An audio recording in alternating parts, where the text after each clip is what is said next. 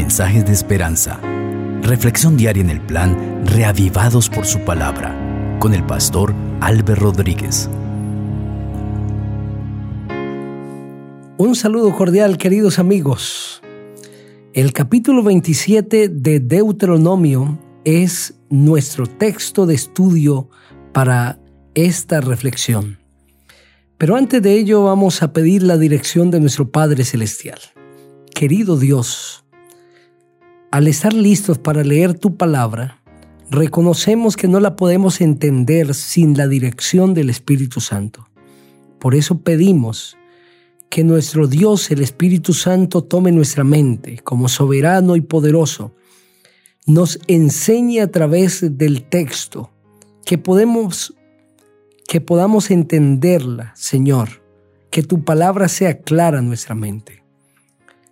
En el poderoso nombre del Señor Jesucristo. Amén. Así dice la palabra del Señor. Moisés y los ancianos de Israel dijeron al pueblo, guardaréis todos los mandamientos que yo os prescribo hoy. El día que pases el Jordán para entrar en la tierra que Jehová tu Dios te da, levantarás piedras grandes, las revocarás con cal, y escribirás en ellas todas las palabras de esta ley en cuanto hayas pasado para entrar en la tierra que Jehová tu Dios te da, tierra que fluye leche y miel, como Jehová el Dios de tus padres te ha dicho.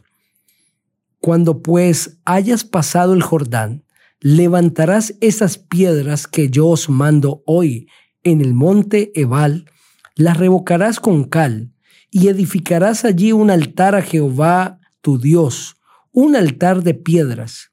No las labrarás con instrumento de hierro. De piedras enteras edificarás el altar de Jehová tu Dios, y ofrecerás sobre él un holocausto a Jehová tu Dios. Sacrificarás ofrendas de paz, comerás allí y te alegrarás delante de Jehová tu Dios y escribirás muy claramente en las piedras todas las palabras de esta ley. Después Moisés, junto con los sacerdotes levitas, habló a todo Israel y dijo, Guarda silencio y escucha Israel. Hoy has pasado a ser el pueblo de Jehová tu Dios. Oirás pues la voz de Jehová tu Dios y cumplirás sus mandamientos y sus estatutos que yo te ordeno hoy. Aquel día Moisés ordenó al pueblo, cuando hayas pasado el Jordán, estos estarán sobre el monte Gerizim para bendecir al pueblo. Simeón, Leví, Judá, Isaacar, José y Benjamín y estos serán sobre el monte Ebal para pronunciar la maldición.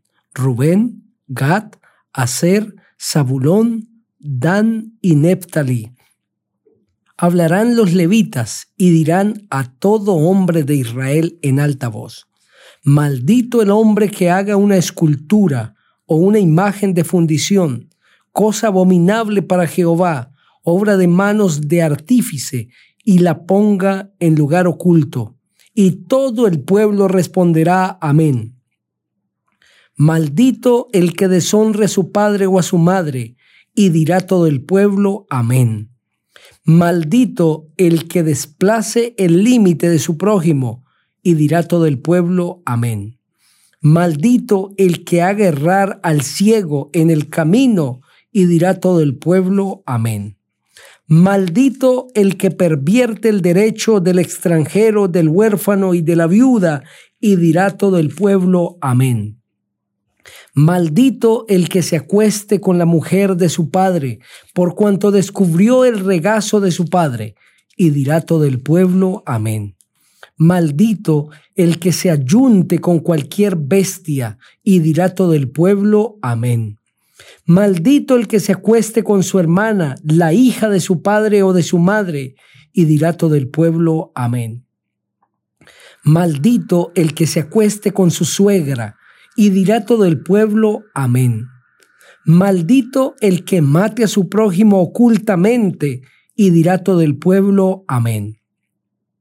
Maldito el que reciba soborno para quitar la vida a un inocente, y dirá todo el pueblo, amén. Maldito el que no confirme las palabras de esta ley para cumplirlas, y dirá todo el pueblo, amén.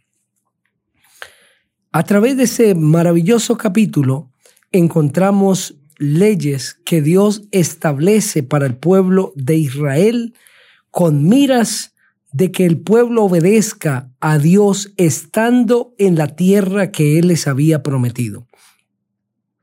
¿Por qué el énfasis que hace Dios a través de Moisés y en este caso de los ancianos de Israel sobre la obediencia al otro lado del Jordán y algunas tribus de este lado del Jordán en la tierra que Él les había prometido?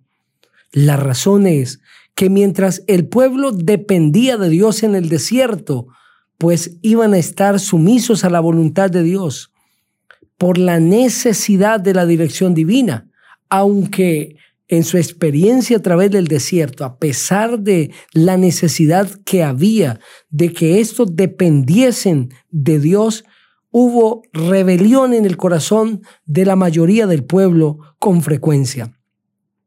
Ahora habría más rebelión, más autodependencia y alejamiento del Señor estando en la tierra de la prosperidad. Estando ahora en la abundancia, en la paz y viviendo con todas las bendiciones que proporcionaba la tierra prometida. Es por eso que el Señor les hace énfasis en la obediencia. Y justamente el fracaso del pueblo de Israel como nación tuvo que ver con la desobediencia, con el apartarse de los mandamientos de Dios, con el olvidarse de su historia, de cómo el Señor les había conducido a través de los tiempos, olvidarse que Dios los había sacado de la tierra de Egipto para constituirlos la más grande nación de toda la tierra y para que a través de ellos su nombre fuese glorificado.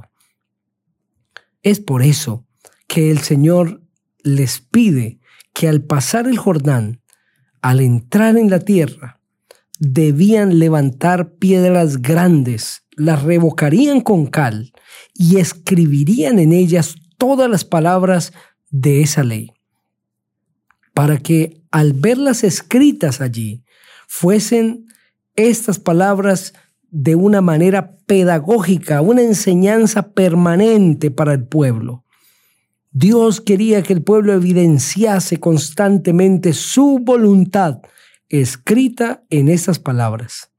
Pero también el Señor les dice que debían levantar piedras en el monte Ebal, las revocarían con cal y edificarían allí un altar a Jehová, un altar de piedras, no piedras labradas, sino piedras rústicas, piedras naturales.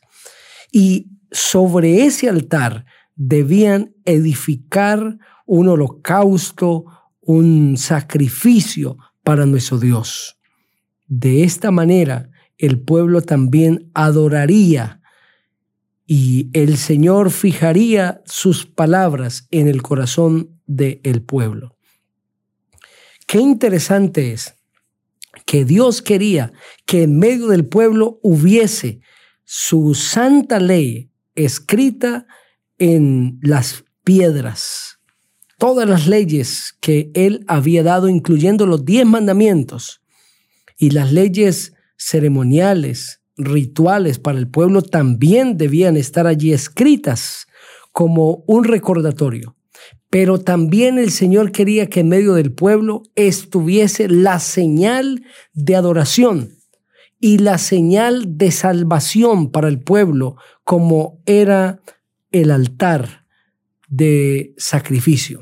Un altar o altares labrados o edificados más bien en piedra, que debían recordarle constantemente al pueblo que no eran salvos por su obediencia, sino por el sacrificio del Señor Jesucristo. Estos mismos elementos, este mismo recordatorio, el Señor quiere que esté en la mente de cada uno de nosotros.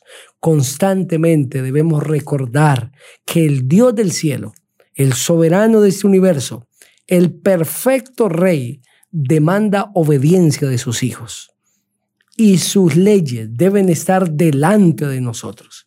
Seguramente ya no escritas en piedra como lo estaban para el pueblo de Israel al otro lado del Jordán, pero sí escritas en la palabra de Dios. Constantemente necesitamos tener encuentros con el texto bíblico para evidenciar en la Santa Biblia la voluntad de Dios, los mandamientos del Señor, sus leyes, y para que nuestra vida pueda girar en torno a, la obediencia de estos mandamientos perfectos. Pero no solamente debemos fijar nuestros ojos en la ley, porque nos volveríamos legalistas, sino que constantemente necesitamos ver a Cristo Jesús, el Cordero que murió para darnos salvación. Ese holocausto o esos altares en el pueblo de Israel les recordaban al pueblo que serían salvos por el sacrificio del Señor Jesucristo. Hoy la cruz del Calvario nos recuerda que somos salvos por el sacrificio que ya Cristo efectuó en la cruz, el sacrificio que Cristo realizó en nuestro favor, y que no somos salvos a través de la ley, somos salvos por la gracia de Cristo, pero que obedecemos la ley en respuesta al haber sido salvos por Cristo Jesús. Obedecemos la ley como una manifestación de disposición de que hemos entregado nuestro corazón a Cristo y que nos estamos preparando para vivir en perfecta obediencia en el reino de los cielos. Queridos amigos, el Señor quiere que hoy contemplemos su santa ley para que entendamos que es necesaria la obediencia, pero también contemplemos el sacrificio de su Hijo para que comprendamos que el hombre nunca será salvo por la obediencia, sino por la gracia de Jesús. Pero no podemos contemplar uno e ignorar el otro. No podemos contemplar solamente la ley de Dios, olvidándonos de que somos salvos a través de Cristo, porque perderíamos el equilibrio y caeríamos en un legalismo, en un legalismo pesado, en unas cargas duras, porque el hombre cargando la obediencia sin gracia es el más desdichado. Pero tampoco podemos contemplar solo el sacrificio de Cristo ignorando la ley de Dios, porque nos volvemos liberales. Pensamos que no necesitamos obediencia y que solamente la gracia y no más. Necesitamos ver la ley de Dios y el sacrificio de Cristo. Y esto nos dará el equilibrio, el entender que somos salvos por la gracia, por el sacrificio de Jesús, pero que en nuestro caminar al cielo, en el proceso de santificación, al haber sido salvos por Cristo, debemos obediencia a nuestro Dios a través de su santa ley. Les invito para que hoy podamos ver equilibradamente de esta forma la vida que Dios demanda elevemos una oración.